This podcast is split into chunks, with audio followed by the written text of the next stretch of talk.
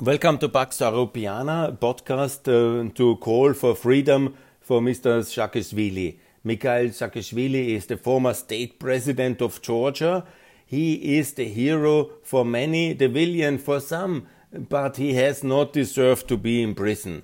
It is outrageous that we have a situation where a former head of state, yeah, who has obviously not committed any crime, there's no doubt about that one. Yeah, he's just politically unpleasant for the current regime in Tbilisi, and he is now in prison.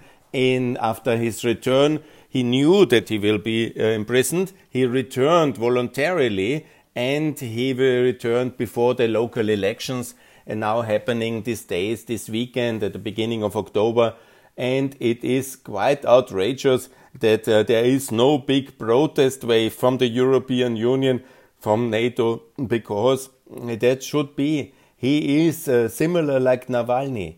He is the, and it's a quite of a bigger case ultimately, because Navalny was never the state president. This is a political vendetta, abuse of the rule of law system in Georgia against Saakashvili. It's outrageous. I mean, he might have done the one or the other thing. Yes, okay, let's uh, make an investigation. Presidents do, but that this is a political vendetta against a sworn enemy, against Putin, I mean, that's very obvious. And in the context of the whole crisis which we have since 2019 in Georgia, actually, we have it obviously a longer time, but the current crisis started in 2019 with the visit of the Russian Duma deputy in Tbilisi, in, sitting in the chair of the parliament speaker at this international Orthodox uh, assembly and calling for friendship, uh, Georgia and, uh, and Russia, uh, the eternal Orthodox friendship, while at the same time he was absolutely the man who has um, who has voted for the independence of Abkhazia in the Russian parliament a week before in 2019 and then he makes this visit. Then there was the protest against this visit. And then we came into exact the situation we are here with the protest. The opposition um, uh, party leader Nika Melia which is uh, running the party uh, of uh, Mr. Saakashvili now. He was then imprisoned, jailed as a political prisoner on trumped up charges, and then all the compromise um, agreement, which is up to now the only success of Mr. Charles Michel.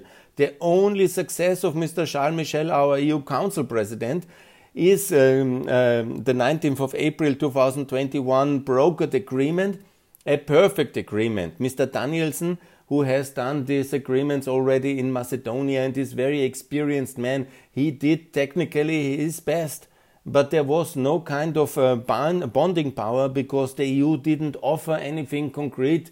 Some money, yes, but no NATO future like for Macedonia, no EU future like for Macedonia, no CEFTA future where I, the Central European Free Trade Agreement, no Regional Cooperation Council, nothing. Mr. Michel sent Mr. Danielsson empty handed, and then Mr. Michel returned in uh, the beginning of July or the 21st and 22nd to sign in Batumi the so called accession trio. That was historic. The presidents of Ukraine, Moldova, and Georgia, all three pro European personalities, signing together up for the EU future. Mr. Michel had nothing else to do but talking about reform corruption.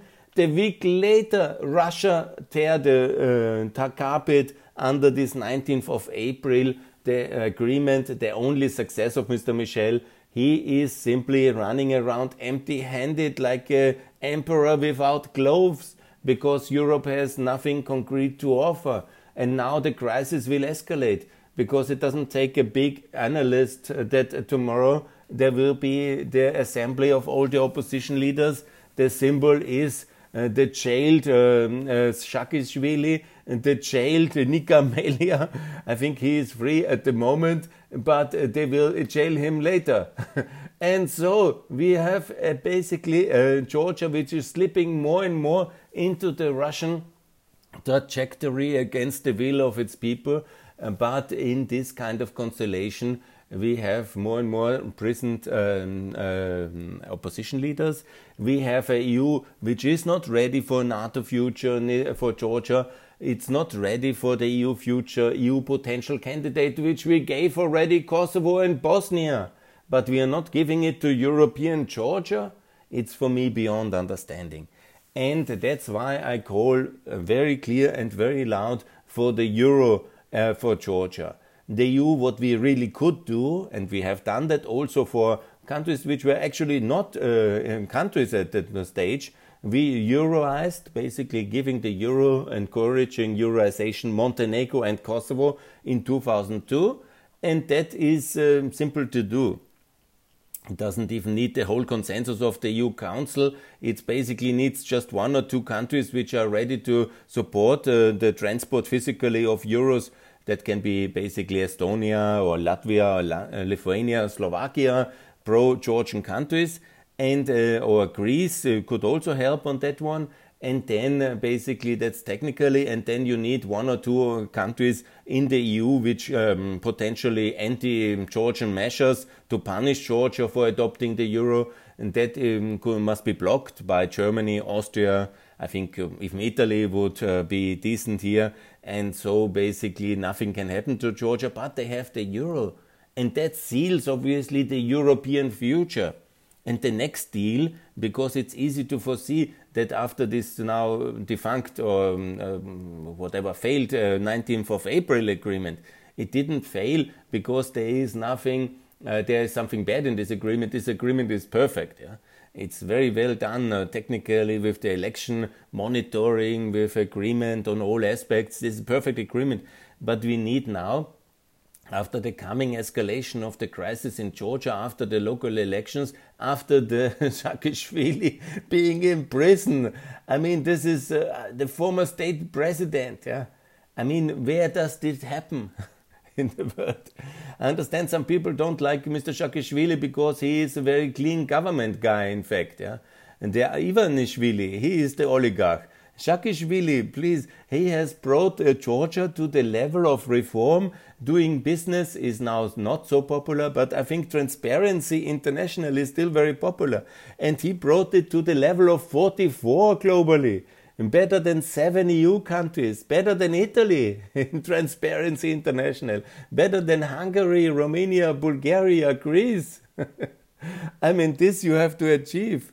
And Honestly, better than Croatia. It's uh, this is a lasting achievement of him, and of course he has uh, caught a lot of people uh, uh short-footed when he cleaned up the country. Uh, he is not uh, the he is the anti-corruption crusader.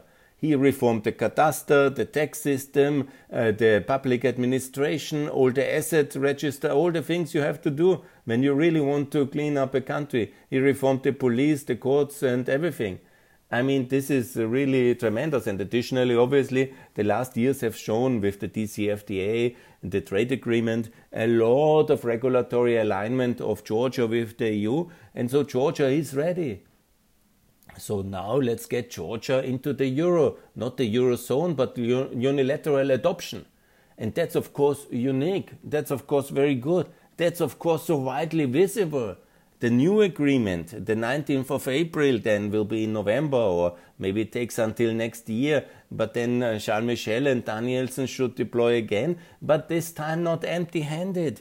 Of course, a future in CEFTA, of course, a future in the uh, Regional Cooperation Council, but that's not so big to really make everybody believe in a European future.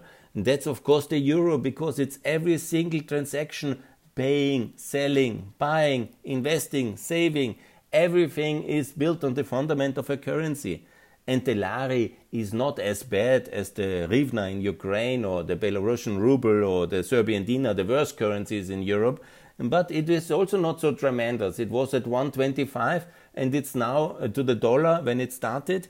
125 to the dollar. It's now at 345 to the dollar in 25 years. Okay, that's not a disaster currency, but who needs the lari? Have the euro. And then obviously it's so visible towards Russia, towards Iran, towards Turkey. This is our Georgia, European Georgia. And obviously, that's the way to do it. And obviously, also to release Saakashvili and let him participate as a free man in the political process. I mean, he's just 35. How can he was and is a historic personality? He is the most famous Georgian today. Okay, there is a Stalin, you know, but you know who else do you know from Georgia? do you know the name of the president today? No, it's only um, he's very nice, yeah. French diplomat uh, turned then Georgian president. Wonderful history. But it's Saakashvili. He is the most important symbol and he is now jailed in his own country. I mean, this is really bad, and Europe is not protesting. Of course, it needs to be done, but it will come. But it's outrageous thing to uh, that this has happened, and uh, to jail him that way, just because people don't uh, like his policies, and also in uh, Ukraine, of course, it was controversial his fight uh, with uh, with Poroshenko and all these things, but he was the clean government crusader of Odessa obviously. Some don't like his personal policies uh, and all these things, okay? And his style is a bit uh, megalomaniac and he's a bit of an extravagant personality. You know, this, of course, happens also to personalities when they are in their 30s a prime minister or president in a transition country. But obviously, it's a lot of Russian propaganda against him because he is the big sworn enemy of Putin in the periphery and he is still alive. A lot of the sworn enemies of Putin are dead today. And what we do then in Europe if Saakashvili dies in prison or something happens to him, yeah? Will we then tweet and say, no, it's not funny. Uh, the serious things are happening in Georgia.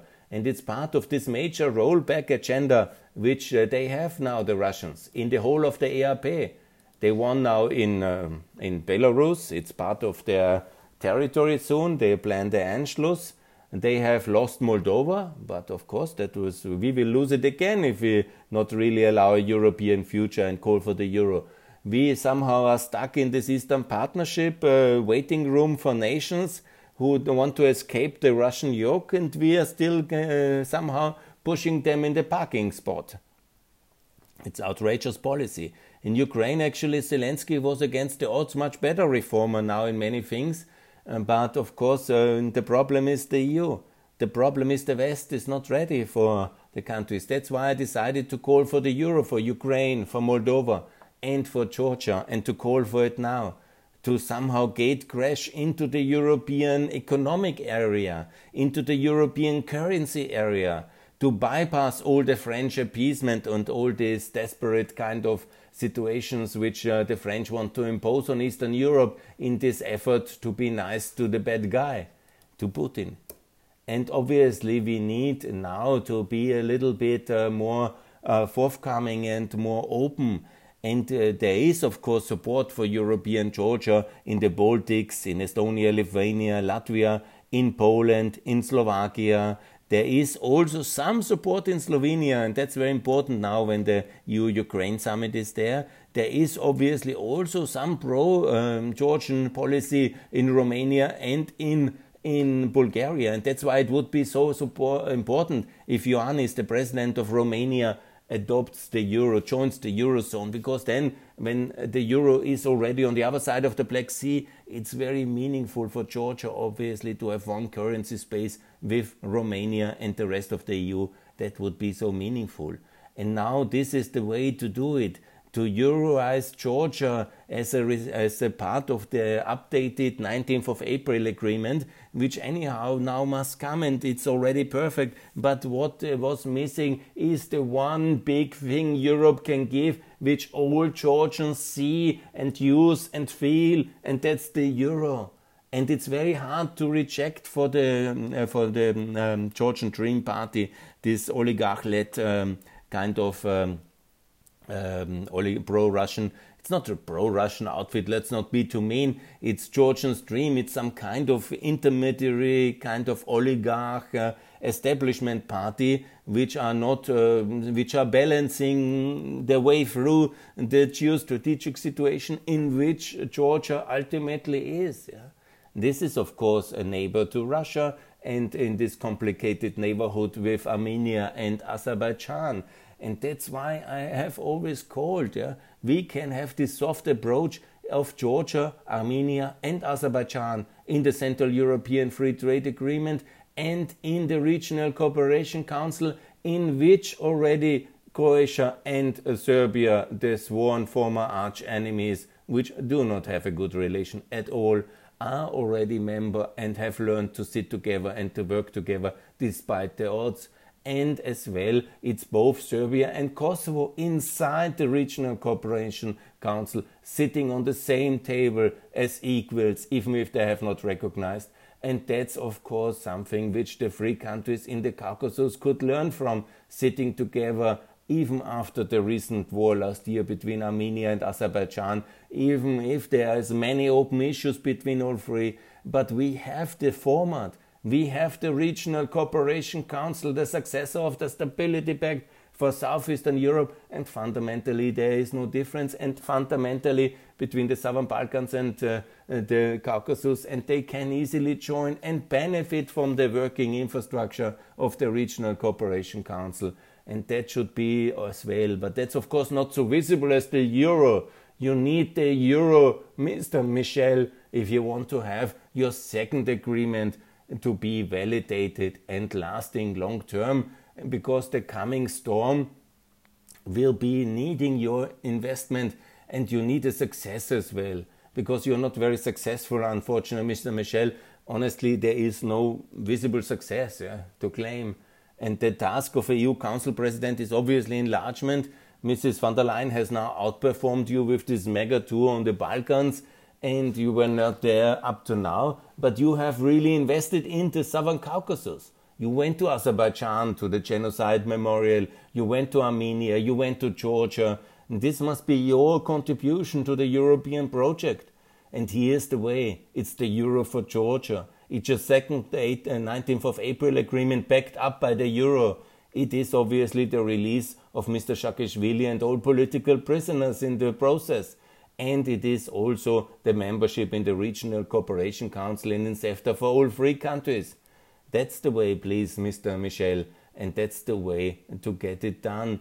And now I appeal to you to really immediately after the local elections now are over, when the protest is there, don't let the things escalate in the streets of Tbilisi into violence. Go there and calm the waves and offer the euro for Georgia.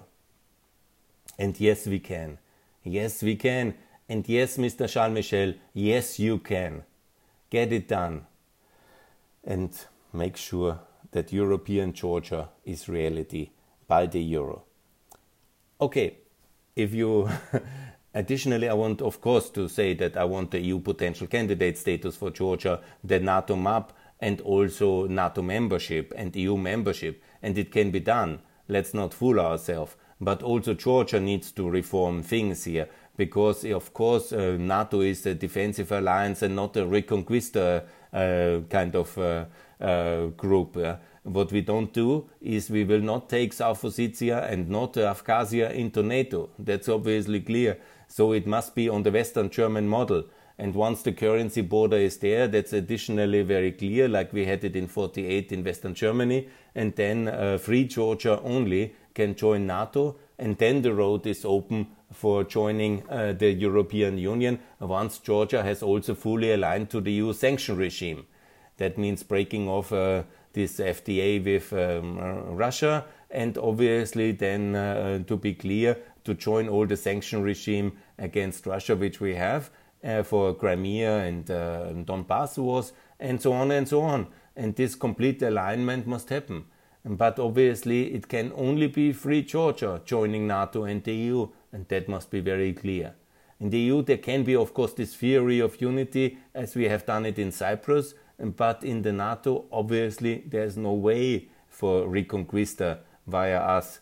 There has to be a de facto acceptance of division, and then uh, Free Georgia can join. And the unity will come as a result for that in some 20, 30 years, like in the German case. It's now today the 3rd of, jo- uh, of uh, October, and German unity came. as a result of NATO and EU and um, the currency, of course, back to the dollar in the beginning, but uh, the Western uh, success. Yeah? The German economic miracle made uh, German unity uh, possible, and German economic miracle was only possible inside NATO, EU, and the currency system of the West. And Georgia needs to repeat that role model and that can start now in a time reverse engineered if you want enlargement starting with the euro but very much copied on the western german model where the 48 currency reform has led uh, to the success it takes then time to increase the prosperity uh, differential between uh, the two countries and countries the breakaway regions it's never necessary to recognize it western germany has never recognized eastern germany never ever just accepted it uh, somehow informally and has made it clear that they can live at the moment with these times. But it was always long term the aim unity. It was in the constitution. It was the Hallstein doctrine. And you can do the very same model as Western Germany, be very successful inside NATO and EU, but make the constitutional adjustment and be ready for it. Because we are not for reconquista, we are for peace.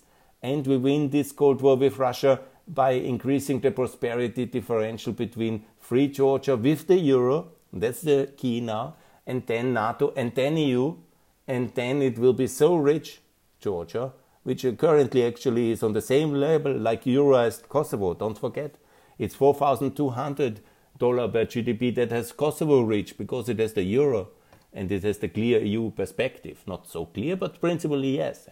So here is the thing, and here are the differences and this must be done also by Georgia. So let's start with the euro and then let's do the rest later when we are all ready for that. But first of all, free Saakashvili. That's the most important. And let's get this done now and let's get it done fast. Good.